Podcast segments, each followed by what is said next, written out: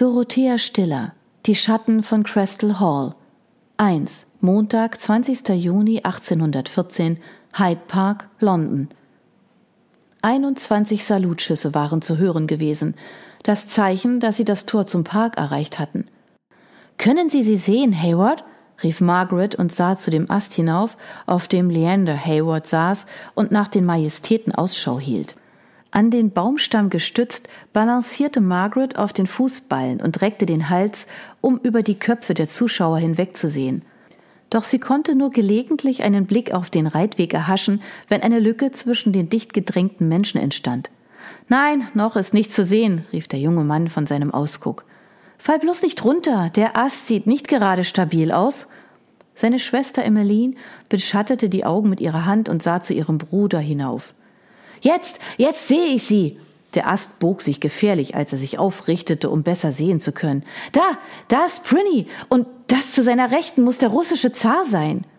Margaret musste lachen. War es nicht ein wenig gewagt, diesen spöttischen Kosenamen für den Prinzregenten zu verwenden, wenn der gerade vorbeiritt? Hm. Sie reckte sich auf die Zehenspitzen und fand endlich eine Lücke, durch die sie Köpfe und Schultern der vorbeireitenden Majestäten erspähen konnte. Der in der schwarzen Uniform mit den goldenen Epauletten? Ja, und der mit dem weißen Federbausch auf dem Hut ist gewiss der preußische König Friedrich Wilhelm III. Und der Alte mit der roten Schärpe und den vielen Orden? Emmeline war neben Margaret getreten und versuchte ebenfalls zwischen den Zuschauern hindurchzuspähen. Der mit dem Schnauzbart? Ich glaube, das ist Feldmarschall Blücher. Hinter den Majestäten folgte ein Zug diverser hochdekorierter Offiziere und Beamter. Es mussten bestimmt weit über 200 Männer aus verschiedenen Nationen sein. Nachdem der Prinzregent mit den alliierten Hoheiten vorbeigeritten war, zerstreute sich die Menge ein wenig und das Gedränge wurde erträglicher. Achtung, Miss Gilray, ich komme runter, Geschickt ließ sich Leander Hayward von dem Ast gleiten und landete neben seiner Schwester und Margaret auf dem Boden. Mit den Handflächen klopfte er notdürftig den Schmutz von seinen hellen Pantalons. Sein Hemd sah ebenfalls etwas mitgenommen aus, und die Krawatte, zuvor salopp à la Byron gebunden, hatte sich gelockert. Margaret sah ihn amüsiert an. Sie sehen aus wie ein Lausbub, der im Garten Verstecken gespielt hat. Dazu fehlen mir die aufgeschlagenen Knie, Hayward zupfte sein Hemd zurecht, richtete die Krawatte und ließ sich von Emmeline die Jacke reichen. Ist es Ihnen so genehm, Miss Gilray? Beinahe. Darf ich? Margaret zupfte ein Blatt aus seinen rotblonden Locken. So, nun könnten Sie fast mit dem Zar zum Bankett gehen. Hayward lachte und zwinkerte ihr zu. Finden Sie nicht, dass ich dafür ein wenig zu vornehm bin? Er reckte den Hals und spähte über die Menge hinweg.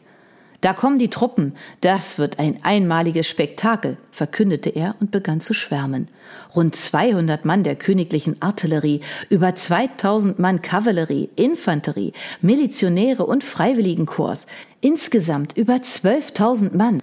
Margaret konnte Haywards Begeisterung für das Militär zwar nicht teilen, ein Aufmarsch von über 12.000 Soldaten und mehr als 2.000 Pferden allerdings war ein durchaus sehenswertes Ereignis, und so waren aus ganz London Schaulustige in den Hyde Park geströmt und säumten die Wege, um die Truppenabnahme zu sehen. Begleitet von Militärkapellen und Freudenschüssen zogen die Soldaten an der jubelnden Menge vorbei, und Margaret musste zugeben, dass es in der Tat beeindruckend war. Ich glaube nicht, dass ich jemals so viele Männer in Uniform gesehen habe. Die machen schon etwas her, finde ich, Emmeline Hayward beobachtete gebannt den schier endlosen Zug, der an ihnen vorbeimarschierte. Du wirst also einmal einen Offizier heiraten, Schwesterlein? neckte Hayward. Emmeline lachte nur und knuffte ihren Bruder wenig damenhaft in die Seite. Oh, reden wir nicht übers Heiraten, seufzte Margaret. Davon reden meine Eltern bereits genug. Dann wollen wir heute nicht davon sprechen und uns einfach nur vergnügen. Leander Hayward lächelte. Dafür gibt es auch genug Anlass. Endlich hat der grässliche Krieg ein Ende, stimmte Emmeline zu. In der Tat war der Sieg über Napoleon ein Grund zu feiern, und der Prinzregent hatte auch keine Kosten und Mühen gescheut, dieses freudige Ereignis und die nunmehr 200 Jahre währende Herrschaft des Hauses Hannover mit zahlreichen, sich an Prunk und Extravaganz überbietenden Festivitäten zu begehen.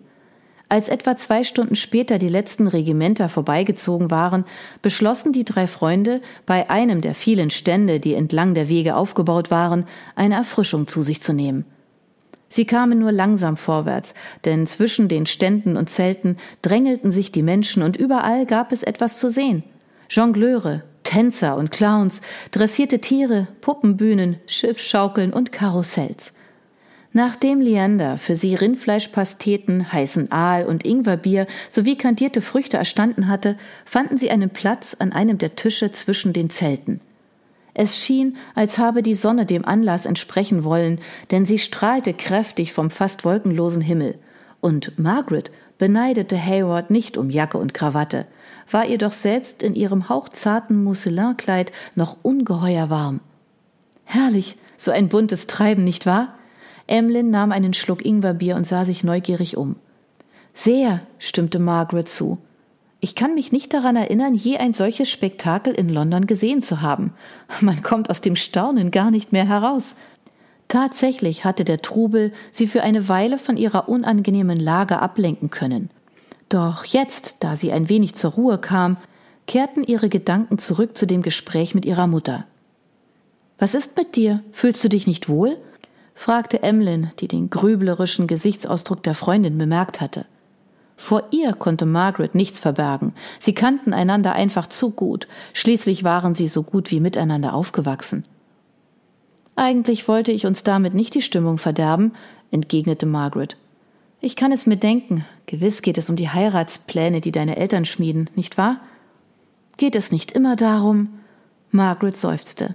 Seit ich 16 geworden bin, arbeitet Mama doch darauf hin. Eine günstige Liaison soll meine Eintrittskarte in die noble Gesellschaft sein. Ist es nicht eigentlich widersinnig, dass sich die adlige Gesellschaft dem Bürgertum gegenüber derart überlegen fühlt? Leander Hayward biss ein Stück von seiner Fleischpastete ab und kaute. Ihr Vater, Miss Gilray, arbeitet hart und hat es mit seinem Tee- und Gewürzhandel zu Ansehen und Wohlstand gebracht. Während er sich mit Geschick und ehrlicher Arbeit ein Vermögen erwirtschaftet hat, leben wir in der Hauptsache von unserem Landbesitz, der uns als Erbe in die Wiege gelegt wurde. Warum also sollte man einem Mann wie Ihrem Vater weniger Respekt entgegenbringen als beispielsweise unserem Vater? Nur weil der sich Baron Seagrave nennen darf. Du wirst den Gang der Welt nicht ändern, Leander, warf Emmeline ein. Es sei denn, du willst es den Franzosen gleich tun. Vergiss dabei nicht, wie viel Blut in ihrer Revolution geflossen ist. Hayward lachte. Sei unbesorgt, Emlyn. Zum Umsturzler bin ich nicht geboren, und es ist auch nicht mein Ehrgeiz, die Verhältnisse auf den Kopf zu stellen. Dennoch glaube ich, ein bisschen weniger Arroganz stünde unserer noblen Gesellschaft ganz gut zu Gesicht. Hört, hört, rief Emmeline aus und hob ihr Glas. Du wirst einmal einen fabelhaften Politiker abgeben.